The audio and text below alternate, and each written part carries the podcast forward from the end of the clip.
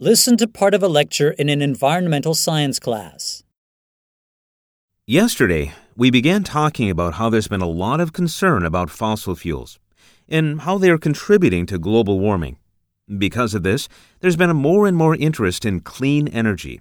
And of course, one of the cleanest types of energy is solar. The sun creates a limitless amount of energy. Despite that, solar energy only meets a very small portion of our energy demand. Why? It's because there are many problems with it. The main issue is that it's difficult and expensive to change sunlight into energy. This makes it impossible to rely on it as the central part of our national energy mix. To start with, solar energy production takes up a large amount of land area, and land area is our one resource that can never be increased. Let's imagine living in a relatively dense living space, like a big city. Virtually every block is occupied by homes, buildings, roads, and other infrastructure. I lived in New York City when I was a student, and that lack of space meant the rent, in addition to other kinds of living expenses such as food and clothing, was high. Well, what I'm saying is that major urban concentrations of people like New York City have tremendous energy needs, and yet because of their population and building density, can contain miles and miles of solar energy panels. Another issue with solar energy is what experts call intermittency. Intermittency is the inability of solar energy plants to generate power all the time. A coal plant can generate power 24 hours a day. By comparison, it's impossible to create solar energy at night or on very cloudy days.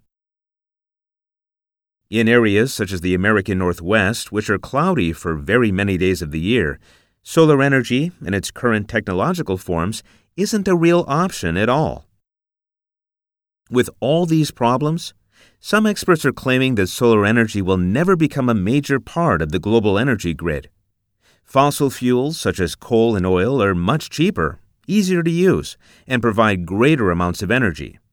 These experts downplay the potential of solar energy, but they may be overlooking important trends taking place in the field.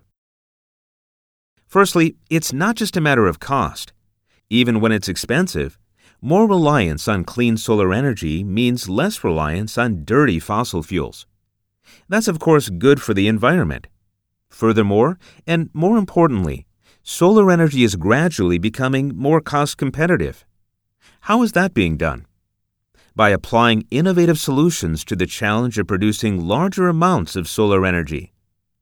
This begins with changes in the solar panel itself. Take the photovoltaic cells, for example. The photovoltaic cells are parts of the solar panel which turn sunlight into energy. Normally, these cells are made of silicon and can convert only about 16% of sunlight into energy. However, some cells currently under development can convert over 40% of sunlight into energy. As a result, these new cells can produce more energy than an equal number of silicon cells. A different solution is creating new types of energy facilities. For instance, some energy facilities, hybrid energy plants, are combining solar with other energy sources. They're using solar during the day and then switching to natural gas at night. In this way, they can combine two clean energy sources and run the plant around the clock. I've covered these solar energy projects because they're already underway. However, there are more ambitious plans for solar energy being planned. For example, some decades from now, we may generate solar energy from space. Here's how we can take advantage of the emptiness of space to construct very large solar energy production facilities We'd use solar panels, huge ones, placed in orbit about our planet. These would collect solar energy and then transmit it back to Earth.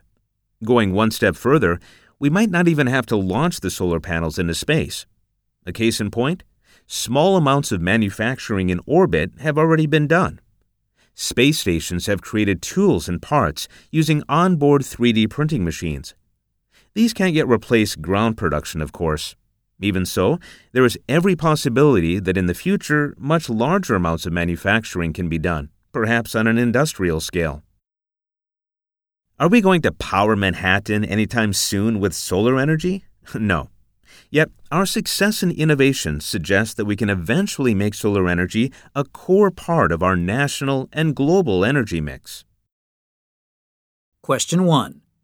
What is the lecture mainly about?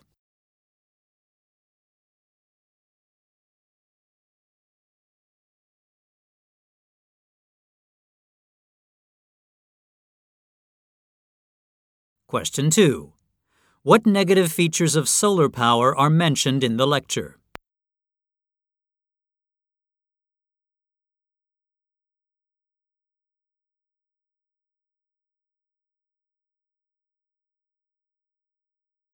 Question 3. According to the professor, what is taking place in the field of photovoltaic cells?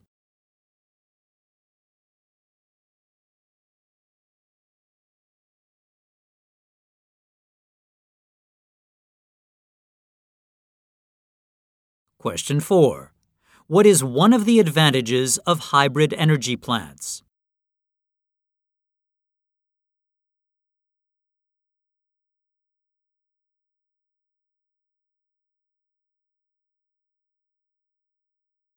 Question 5.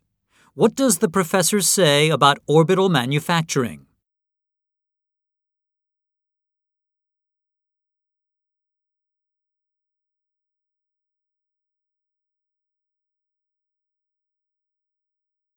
Question 6. Listen again to part of the lecture. Then answer the question. Are we going to power Manhattan anytime soon with solar energy? No. Yet, our success in innovation suggests that we can eventually make solar energy a core part of our national and global energy mix. Why does the professor say this? Are we going to power Manhattan anytime soon with solar energy?